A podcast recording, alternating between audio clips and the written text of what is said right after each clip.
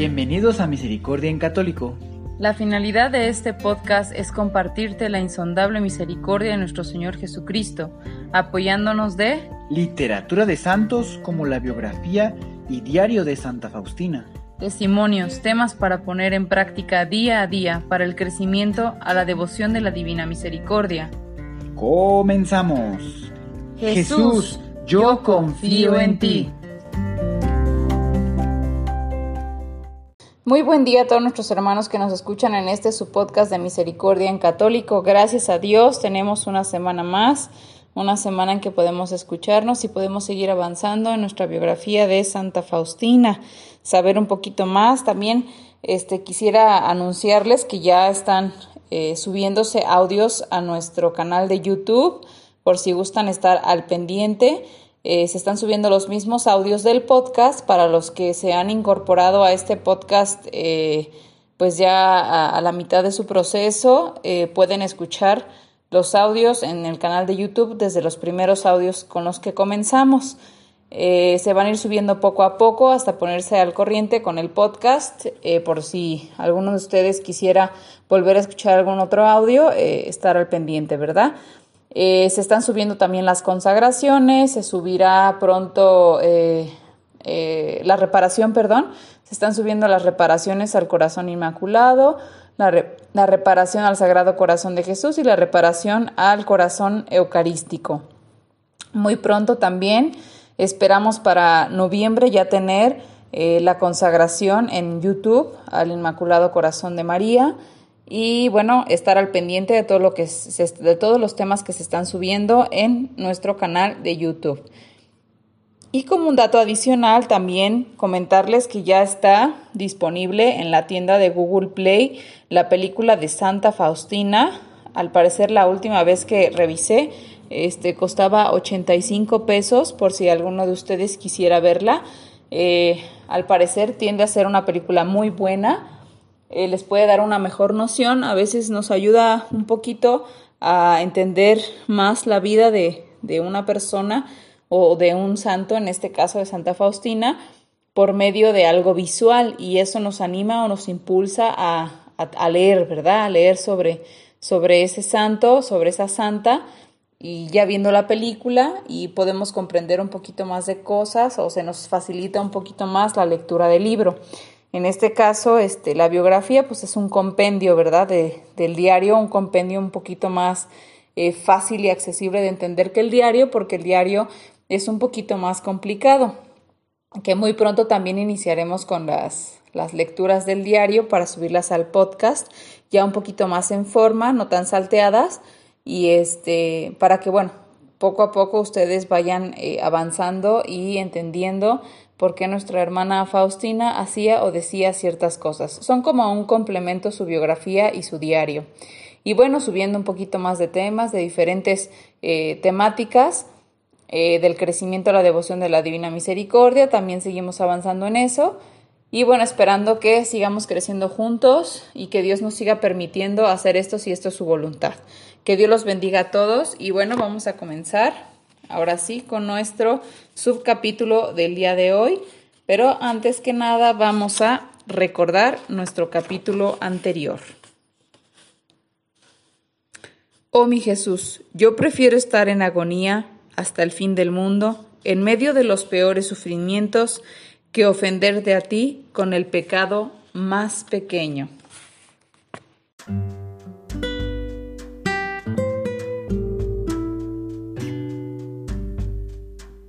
Un año de muchos cambios, 1936. La verdadera devoción de la Divina Misericordia. En este retiro Jesús también le dio a Sor Faustina indicaciones explícitas sobre lo que constituye la verdadera devoción de su misericordia.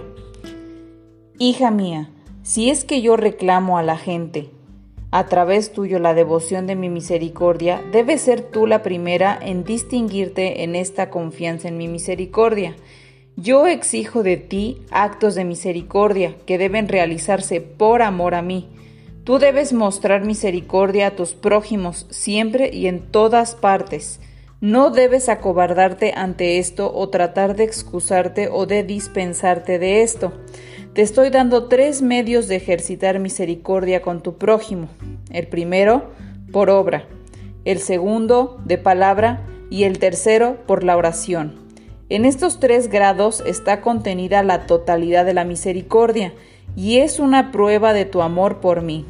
Por estos medios una alma glorifica y da tributo a mi misericordia.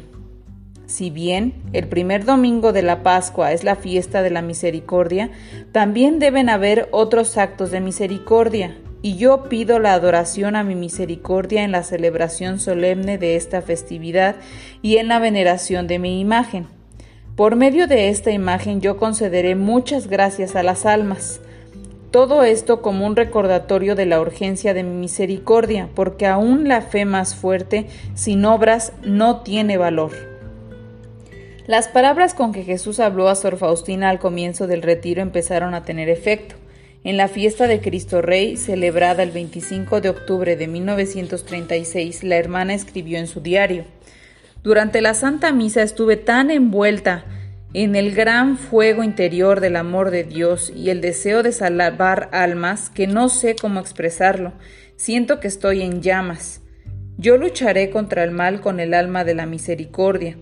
Me quema el deseo de salvar almas. Me cruzaría todo el largo y el ancho de la tierra, llegaría hasta el último confín para salvar almas. Esto lo hago por medio de la oración y sacrificio. Yo deseo que todas las almas glorifiquen la misericordia de Dios, ya que cada alma tiene la experiencia de la misericordia de Dios en sí misma. Los santos en el cielo adoran la misericordia de Dios. Yo quiero adorarlo aún ahora, aquí en la tierra, y expander su devoción de la manera que Dios me ordene a mí. La hermana se consiente que debe hacerse una víctima pura de amor en su deseo de salvar almas, que ella debe reconocer el camino marcado por las pisadas de Jesús, el camino del sufrimiento, el de ser ridiculizada, perseguida y humillada.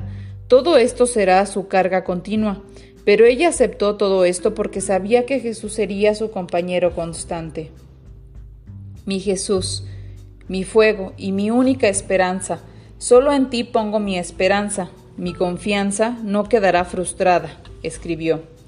En su conversación después del retiro con el padre András, Sor Faustina notó que él contestaba con mucha claridad y decisión todas sus preguntas acerca de los asuntos que el Señor le encomendaba. Era como si él también estuviera teniendo las mismas experiencias. Le agradeció a Dios por la gracia de tener directores iluminados y por la Santa Iglesia que los alimenta pero la pregunta sobre él abandonar la orden todavía estaba sin responderse. Y el 31 de octubre, después del retiro, la hermana habló nuevamente con la Madre Generala sobre el particular. Ambas acordaron que Sor Faustina debía quedarse en la congregación hasta que el Señor dé señal a la Madre General sobre cuál era su voluntad. La hermana fue advertida que rece para que suceda dicha señal y nuevamente se postergó el asunto. Pero a pesar de la urgencia que ella tenía por empezar la nueva congregación, Sor Faustina estaba en paz. Ahora era asunto de Jesús. Ella le dijo, es mi deseo adorarte en cada momento de mi vida. Si tú me dices que me vaya, oh Jesús, para que se cumpla tu voluntad, yo me iré. Si tú me dices que me quede, yo me quedaré. No importa lo que yo sufra en caso u otro. De acuerdo con el pedido del Señor, un día Sor Faustina le comunicó a la Madre General su deseo de que la comunidad rece la corona para apaciguar la ira de Dios. La madre le contestó que ella no podía introducir tales oraciones nuevas que no han sido aprobadas todavía, pero pidió la corona con la idea de que tal vez podrían rezar algún día durante la adoración del Santísimo. Sería bueno si es que el padre Sopoco pudiera publicar un folleto con la corona, entonces sería más fácil rezarla en la congregación, ya que resulta un poco difícil ahora, dijo ella. Luego de esta entrevista, la hermana Faustina escribió lo siguiente en su diario y lo subrayó para enfatizar su importancia. La promesa del Señor. Las almas que recen esta corona serán abrazadas con mi misericordia durante su vida y especialmente a la hora de su muerte.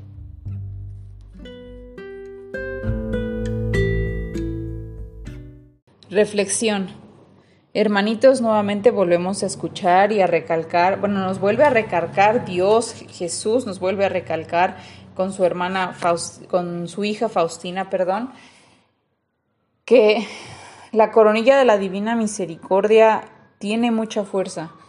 Eh, realmente es difícil, yo sé que es difícil porque muchos pues tenemos muchas cosas que nos están pasando día a día y, que es complicado aplicarlo a veces eh, pues a, nuestra vida cotidiana, ¿verdad? Eh, y a veces es también complicado darse el espacio, darse el lugar y para poder hacerlo. Pero esta corona, esta coronilla, corona como lo mencionan aquí en el, en el libro, eh, no toma más de 10 minutos y se hace rezado.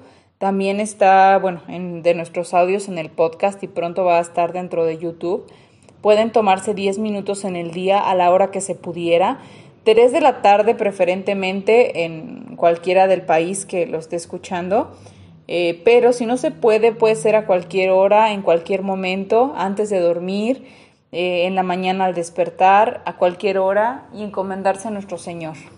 Él tiene, tiene la fuerza, esta corona, para, pues para salvarnos, para salvar todo lo que somos, todo lo que tenemos y Jesús siempre ha estado en esa disposición desde que pues Dios Padre lo mandó a la tierra fue para salvar a sus hijos y su misericordia es infinita y es, es eterna y, y bueno, ahorita nosotros tenemos la oportunidad en estos momentos de poder disfrutar de ella, porque tal vez llegará algún momento en que, pues, como se dice, va a venir la justicia divina y ya la misericordia habrá terminado para llegar a otro periodo y entonces ahí será lo complicado.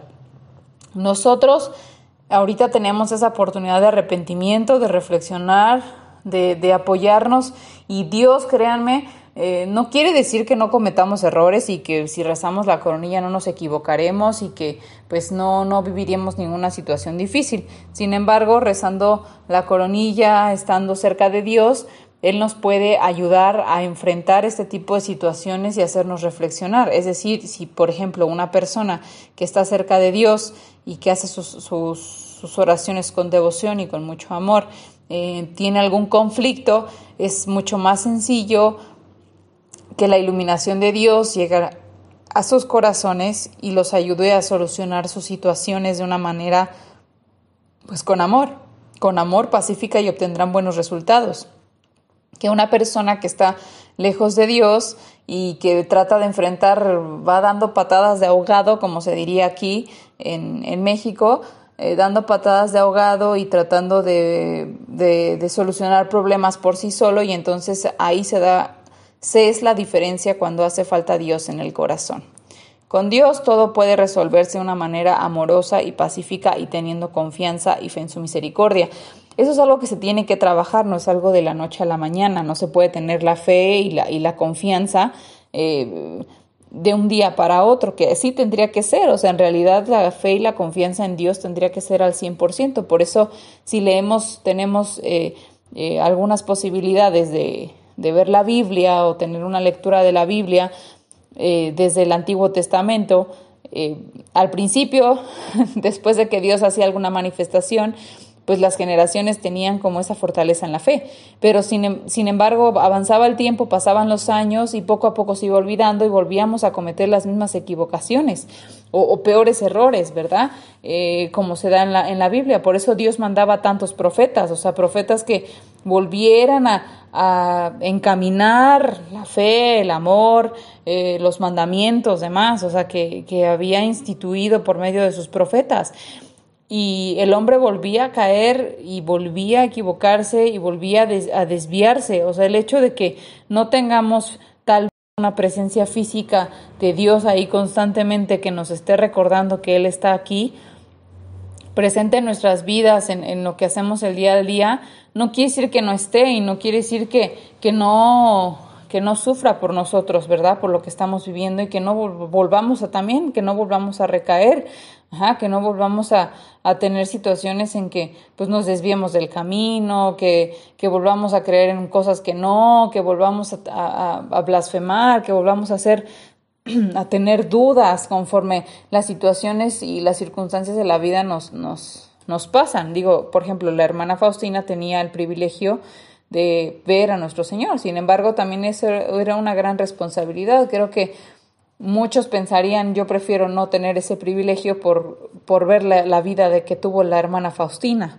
Sin embargo, ya ese grado que ella lo tuvo, eh, ya no se puede anhelar otra cosa más que estar cerca del Señor.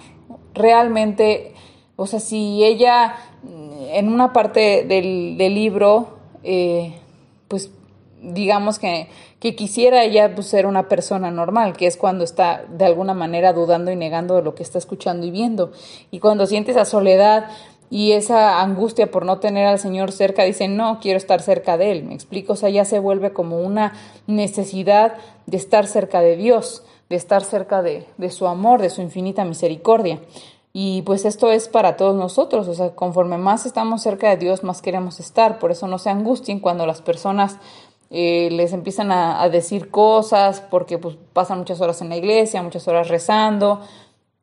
No se sientan desesperados, es normal, es normal esto porque ustedes han encontrado algo que tal vez estas personas eh, no han encontrado y entonces por eso no pueden tener esa fortaleza en esa fe. Sí se puede comparar un poquito para que puedan entender las personas que no lo han encontrado con alguna convicción o algún, eh, digamos, algo que les guste mucho hacer, ¿no? Digamos, si están viendo una serie de televisión y quieren verla y les gusta y les llama, las series son momentáneas, son, tienen un principio, un fin y después ya dejan un vacío. Sin embargo, es ese mismo anhelo de querer volver a ver otro capítulo, ¿no? O cuando encuentran algún deporte que les gusta y que lo quieren hacer todos los días, o cuando encuentran alguna actividad o alguna situación que les gusta y lo quieren hacer todos los días porque pues les hace sentir, les llena, ¿no? Les hace sentir ese, esa sensación como de estoy completo.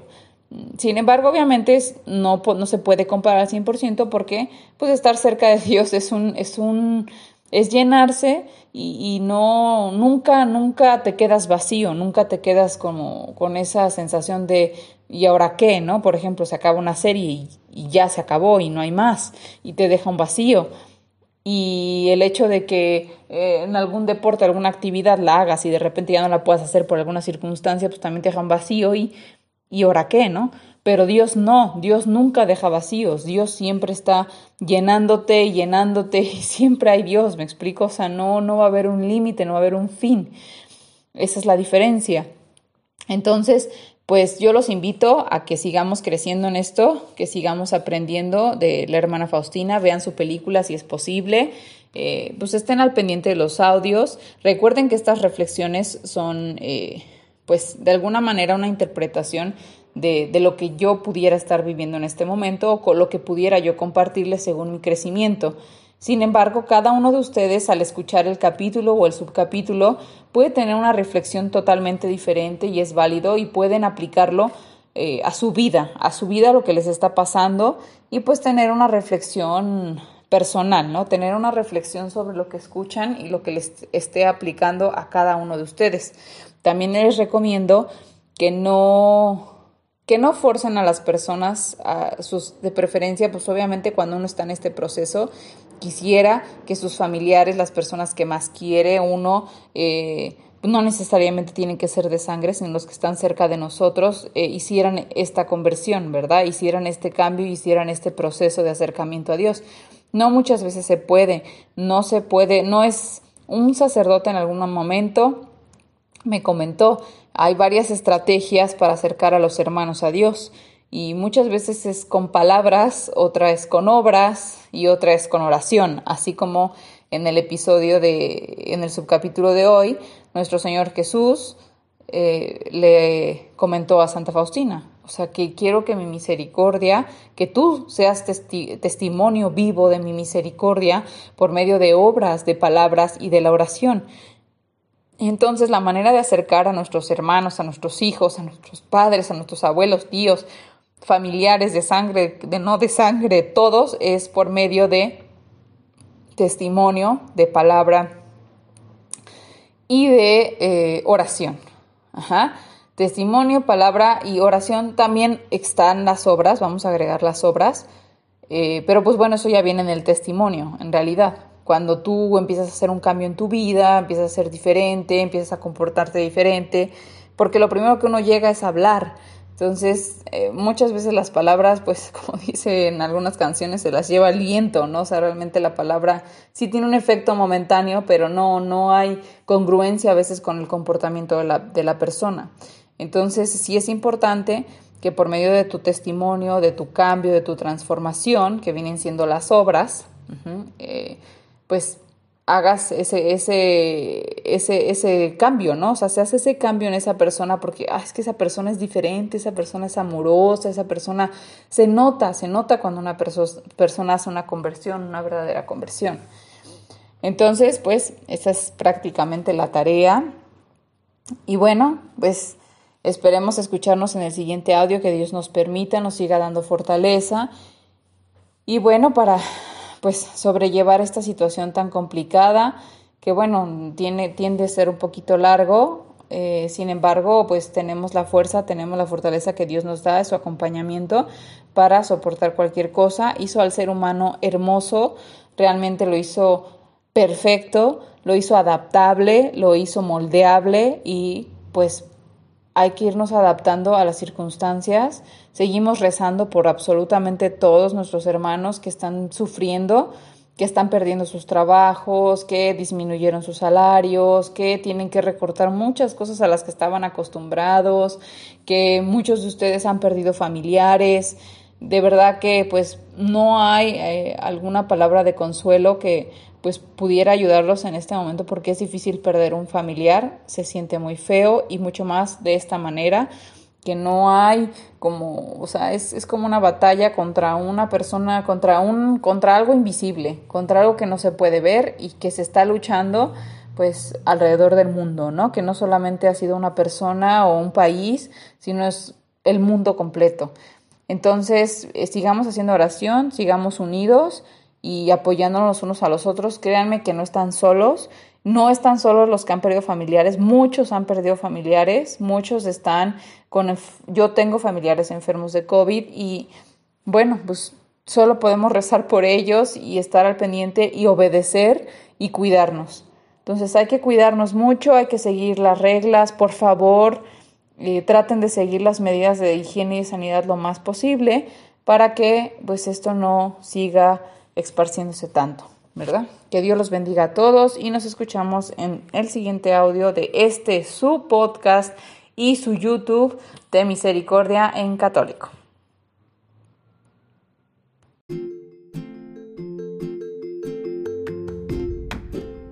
Si es la primera vez que escuchas nuestro podcast, te invitamos a que escuches el numeral 0,1,1, que habla sobre las temáticas que se desarrollan en este podcast y el lenguaje que hemos propuesto para identificar cada una de ellas y así sea más fácil para ti escuchar las que más te agraden. Te dejamos el link del audio y la lista de las temáticas en la descripción que este audio tiene.